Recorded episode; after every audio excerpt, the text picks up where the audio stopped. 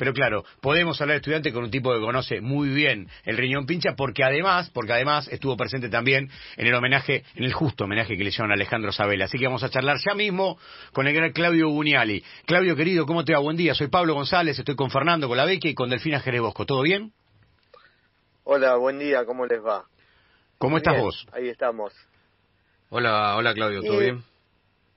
Y bien, bien, qué sé yo, viste, uno va entendiendo que la vida, en el transcurso de la vida vas logrando cosas, te va dando cosas hermosas en la familia, pero te va quitando de otras, te despoja de otras también muy importantes y bueno, lo de Alejandro en mi vida ha sido un gran despojo. Hmm.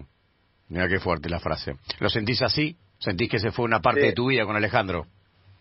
Y sí, sí, la verdad que sí, porque me identificaba mucho con él, lo admiraba Mira qué lindo. Compartí muchas cosas muy profundas.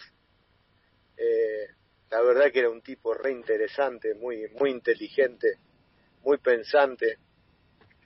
Y bueno, viste, hoy en día a mi edad es difícil encontrar ese tipo de gente. Eh, hay mucha vulgaridad, eh, viste, se han perdido los valores. Hmm. Alejandro tenía valores y modos, viste. Alejandro te pedía disculpas para para interrumpirte. Tipo muy muy especial, ¿viste? Muy especial y yo yo lo viví eso, entonces yo otro como este no creo que encuentre. Por supuesto que tengo gente que quiero y admiro, eh, especialmente quiero, que es mi familia, mis hijas, mis nietas, hmm. pero este provocaba algo en mí muy especial. Qué lindo cuando alguien puede admirar a un par, ¿no? Un par, digo, por más que vos me digas, no, Alejandro estaba por encima de mí, no importa, pero era una persona que laburaba con vos y qué lindo cuando alguien lo admira. A mí me produce una satisfacción enorme escuchar a un tipo como vos siendo generoso para con Alejandro Sabela. Y además, ¿sabés qué, Claudio? Yo sé que vos opinabas lo mismo de Alejandro antes de que, que, Alejandro fallezca, porque muchas veces cuando alguien se va eh, empezamos a buscar lo bueno. Y vos lo pensabas antes, y eso está genial. Y eso seguramente te, te debe dar alegría a tu corazón dentro de la tristeza. Claro, y me agarraba nunca, viste, cuando injustamente lo criticaban o lo, ponían en tela de juicio algunos procederes, viste, especialmente en la selección, y después digo, no se dan cuenta que, que, este es un, un cra, este es un cra de verdad, pero que excedía el tema futbolístico, deportivo, un cra desde el sentimiento, del pensamiento. Desde el humano. Eh, es como dije yo hace mucho, ¿viste? Con tres, cuatro sabelas arreglamos este quilombo país que tenemos. Además, un tipo que se metía hasta en lo social, hablaba absolutamente todo. ¿Qué, qué significó para, para vos estar ayer en el, en el, en el homenaje? ¿Qué, qué, qué, qué, te pasó? ¿Cómo te sentiste? ¿Cómo fue? Mira, eh, muy emotivo, muchos recuerdos, aunque ahí en esa cancha el único recuerdo con Ale fue la inauguración, ¿viste? Porque porque fue ahí cuando nos juntaron a todos, pero después más atrás, y viste, esa cancha, la anterior que estuvo ahí, este la manejaba Bárbara, y vi esa camiseta de la marca que usamos allá por el 82, encuadrada en la mitad de la cancha y, me hizo acordar tanto a él, viste, a, su cara, a sus gestos, esa mirada, viste, de, pícaro, eh, en la época que jugaba era, era un fenómeno. Y bueno, pensá que ese estudiante es 80, 81, siempre la mitad para abajo.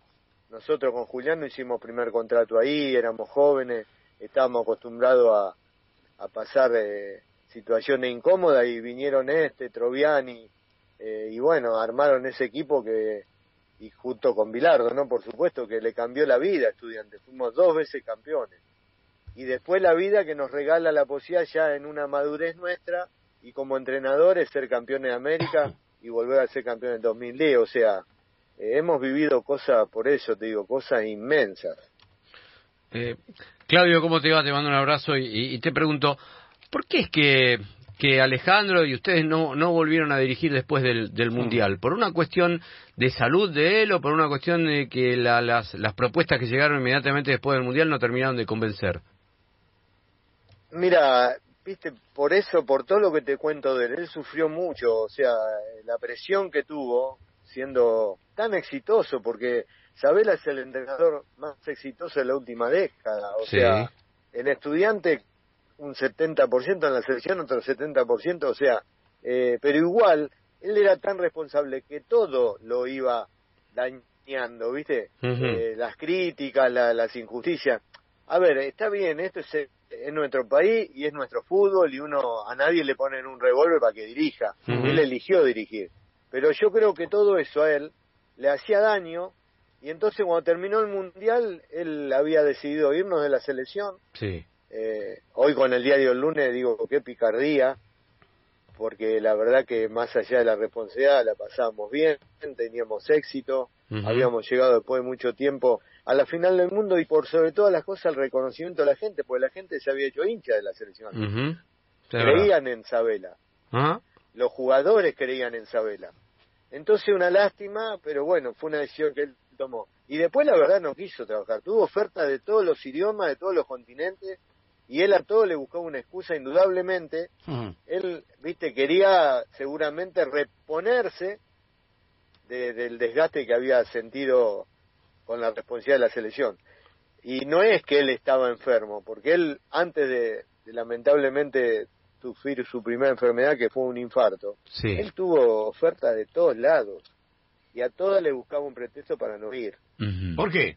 Así que y por eso te digo, porque capaz que quedó medio desgastado, medio tambaleante. Y claro, viste, no es capaz que otro entrenador. Yo admiro, por ejemplo, a Miguel Russo. Miguel Russo, si, si la verdad, los que lo vimos en la parte cuando estuvo en la última parte en, en Perú y la verdad eh, daba daba temor temor verlo porque yo digo qué mal que está Miguel. Hmm. y hoy uno lo ve y, y es impresionante lo combativo la fe que se tiene. Bueno son distintos organismos viste son distintas personas. Eh, y bueno Alejandro era así y la verdad que, que es una lástima viste se quedó por la mitad del camino tenía mucho para dar mucho para enseñar Sí, totalmente. Eso es lo que lo que la gente alrededor de él dice, ¿no? Este, además, hay hay un, me acuerdo, hay un video que, que, que se lo marca charlando con una escuela de periodismo deportivo, creo, y en la que dice y sobre todo no se olviden de una cosa. Pedir las cosas por favor y decir gracias, mm, ¿sí? como uno de los preceptos más importantes de su vida. Palabras mágicas, decía, ¿no? Lo que pasa que él, viste, eso, eso es la virtud todas de las virtudes que tenía, una era esa. Él hacía lo que decía. O sea, él entrenaba una cosa, escribía una cosa, la entrenaba y después la hacía en la cancha. Él decía que había que pedir perdón y, y gracia, y él lo hacía. Claro. O sea, no es, porque viste, a veces nosotros aconsejamos, hay que hacer esto, hay que hacer otro, pero después no lo hacemos nosotros. Total. Este pregonaba con el ejemplo. Eso es lo que lo hacía tan distinto. Es verdad, es verdad. Eh, la, verdad que son debe ser seguramente un, montón de sensaciones encontradas con la muerte de Alejandro. Te da la tranquilidad de haber estado muy cerca de él. Está buenísima esta admiración que sentí con él, pero vos dijiste recién una frase fuerte que es se quedó a mitad de camino y es lo que uno lo que uno siente con, con Alejandro. Por eso está bueno también charlar con vos. Participaste ayer de, del homenaje que le hizo que le hizo estudiante. Un estudiante para cambiarte un poco de tema para hablar un poquito de fútbol, Claudio que extrañamente no puede ganar y recién ayer pudo marcar después de 700 minutos. Eh, ¿Pensaste por qué? ¿Qué le pasa al pincha? Qué bárbaro, ¿no? Parece mentira. Yo digo que, viste, el fútbol post pandemia es otro. Más allá que es 11 contra 11, que es la Liga Argentina o que quiera, pero es otro. Es sin público, eh, viste, es distinto. Sí. Eh, la pandemia nos ha quitado algo, viste, alguna sensación la pandemia nos quitó de esto del encierro, de, que se muere gente, eh, que le pasa cerca a uno. Eh, yo creo que, que es un fútbol distinto, que es un fútbol que tiene que ver con el microclima que cada club tiene, que, que, es así, eh, porque casi ninguno puede hacer una preparación, o sea, esto era entrenar por Zoom, viste, todo anormal. Obvio. Entonces, el que preparó un mejor microclima es el que hoy tiene alguna ventaja. Puede ser River, puede ser como terminó Miguel con Boca. Bueno, estudiante lamentablemente no terminó en un buen microclima y la llegada del Chavo no pudo provocar mejorarlo eso. Entonces está sumergido en una crisis que yo ayer lo veía, la verdad, fue un muy lindo partido el de ayer. Y estudiante no mereció perder. Y Racing jugó muy bien, fiel a su estilo, que parecería que lo está recuperando, y Estudiantes estuvo la par. Y yo digo, mira vos, no, parece un equipo que es como decir que haga seis partidos que no hace un gol y que hace siete, no sé cuánto que no gana. Hmm. Estudiante estuvo a la par de un, de un muy buen equipo, o sea, de repente ayer puede ser el punto de partida, hizo un gol, que eso también se le venía negando, y bueno, por ahí tiene tiempo de arrancar. Eh, es un plantel joven, un cuerpo técnico muy de la casa, que conoce bien al club. Así que bueno, yo apuesto a, a una posible remontada. ¿Qué ves a que habla de remontada? ¿Qué ves en lo que viene relacionado con Boca y Racing? ¿Te gustan estos partidos o de engancharte si mira, lo voy a ver, le dices a la familia, olvídense de mí porque quiero ver esto? ¿Cómo lo ves? ¿Cómo ves esa revancha? No, ya, ya mi familia sabe. Yo ayer eh, ellos se fueron a una plaza a caminar un poquito y yo me miré todos los partidos. Yo sigo viviendo del fútbol, es mi pasión. Obvio. Y el de Boca Racing, la verdad que, como te decía, Racing recuperó un poco eh, su, su, su momento, me parece que, que está mejor. Y Boca, viste, es Boca. Boca es Boca. Ayer eh, perdía tuvo un penal en contra y terminó dándolo vuelta, ¿viste? A Boca no, no lo terminé de matar nunca, así que esa pequeña ventaja que sacó Racing no es decisiva, me parece que está muy abierto.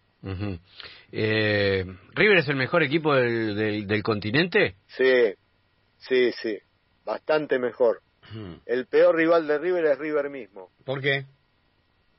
Y porque a veces inconscientemente, más allá que tiene un gran técnico, se relaja y, y bueno, ahí cuando se relaja otros lo aprovechan.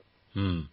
Porque la verdad que es el mejor plantel el de River y es el mejor técnico, así que tiene todo para ser los mejores. ¿Vos crees que el, el, repetir, el plantel de River es mejor que el de Boca, pensás? Sí, para mí sí. Sí, para mí sí. Sí, sí.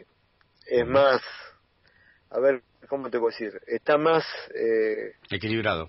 Confirma, eh, sí, y aparte más como... Eh, eh más eh, convencido. aplomado. Ahí está, aplomado, convencido. Exacto. Sí, sí. Boca es un proceso nuevo el de Miguel. Es verdad. Que fue muy exitoso. Más de lo pensado, creo. Pero para mí es uno por uno es más River. Ahora me quedé pensando eh, algo igual que estamos hablando. Sí, claro, me quedé pensando lo que dijiste. Dijiste algo así como a veces River tiene eh, el propio rival que es River, porque cuando afloja un poquito los rivales lo aprovechan. Por ejemplo, ayer que Huracán un poquito lo equilibra, 25 minutos del segundo tiempo, ¿tiene que ver con un bajón propio River o porque Huracán hace bien las cosas y a River también a veces le cuesta un poquito? Y es lógico. No, todo tiene que ver. Eh, una mejora de Huracán, Huracán creo el otro día estuve, bueno, en el, en el velatorio Alejandro aprovechó para juntarnos a muchos, reencontrarnos muchos. Mira. Eh, y estuve hablando bastante con Israel. Israel ah. es un técnico joven. Eh, es de lo que uno cuando lo tuvo de jugador sabía que iba a ser técnico. Claro. Y, y la verdad que ve muy bien el fútbol. Y capaz que Huracán, no capaz, Huracán ha creado también un, un buen microclima. Hmm. Eh, clasificó primero en su zona. Ayer por momentos jugó a la par de River, pero viste cuando River River tiene con qué sacar algo la galera y, y si no es uno es el otro. Viste, todos tienen buena técnica, todos pueden hacer gol. Eh, así que eh, la verdad que yo admiro a River. No soy hincha de River, por supuesto, pero admiro porque porque creo que es para mí es lo mejor de América. Mm, está claro, creo que coincidimos todos. Claudio, queríamos charlar un poquito con vos, obviamente, porque te debíamos hacer en, el homenaje a Claudio, a Alejandro, digo, Alejandro Sabela. Y para cerrar, si yo te, te quiero preguntar, este, o te preguntaría, ¿qué es Alejandro Sabela o qué fue Alejandro Sabela? Eh, ¿Uno lo, lo, emparenta con lo futbolístico o, o vos primero priorizás lo humano? No, yo priorizo lo humano, porque yo pude convivir con él y le vi los gestos le vi lo, la forma de ser. Y después, bueno, como colega, eh, para mí de los mejores que conocí. No tuve la suerte de hablar con Bielsa, por ejemplo. Él admiraba a Bielsa mucho. Mira. Nosotros anduvimos por el mundo viendo entrenamientos. Eh, el Cholo, el Cholo es otro de los que uno admira por la intensidad y la forma de trabajo. Eh, pero yo creo que Isabela siempre le decía, mirate al espejo, vos sos Sabela, vos sos Sabela, Ale. porque él, viste, siempre, bueno, me lo decía su hermano, viste, somos tímidos nosotros, genéticamente somos tímidos, mi viejo era tímido, y Ale, Ale, viste, no creía lo que era, o sea, eh, viste, él eh, iba a hablar con los mejores y era un, estaba a la par, hmm. la par, escúchame, yo digo, en los cursos de entrenadores técnicos tienen que pasar, tendría que ser una materia eh, para pasar el partido de estudiante con Barcelona. Porque solo una mente, un genio, por supuesto que los jugadores son determinantes. Pero vos para tener los jugadores como los tenía Alejandro te tienen que creer. ¿Cómo te creen? A través de, situaciones, a través de acciones. Bueno, nunca yo vi minimizar tanto la diferencia del mejor Barcelona del, de la historia contra un equipo del fútbol argentino de una manera tan o sea, cómo minimizaron la enorme diferencia que había entre los dos. Hmm. Porque la verdad, no se olviden que esto es para destacar, Barcelona sí empató y ganó. Pero empató de la manera que no jugaba Barcelona, empató tirando centros y con Piqué de nueve. Hmm. Eso fue la, la idea, porque esa idea Alejandro la sacó de acá de La Plata, o sea, ya cuando viajamos para Abu Dhabi, 15 días antes ya tenía dibujado cómo iba a jugar la Barcelona y y fue tremendo. Yo a los 20 minutos lo miré y le digo, escúchame, ¿vos lo habías visto este partido? Porque se jugó a lo que quiso Sabela. Y estamos hablando de Barcelona y de Guardiola. Se jugó como lo había pensado en la cabeza de gran Alejandro Sabela. Claudio, te mandamos un abrazo enorme, eh, gracias por la comunicación y bueno, nada, te queremos ver laburando en el fútbol en breve. Bueno, bueno, así será, en honor al gran maestro. Qué grande. Te mando un abrazo y, y gracias Gracias por la nota. Un abrazo enorme. Pasó Claudio Vinali charlando un poquito con, con Planeta 94.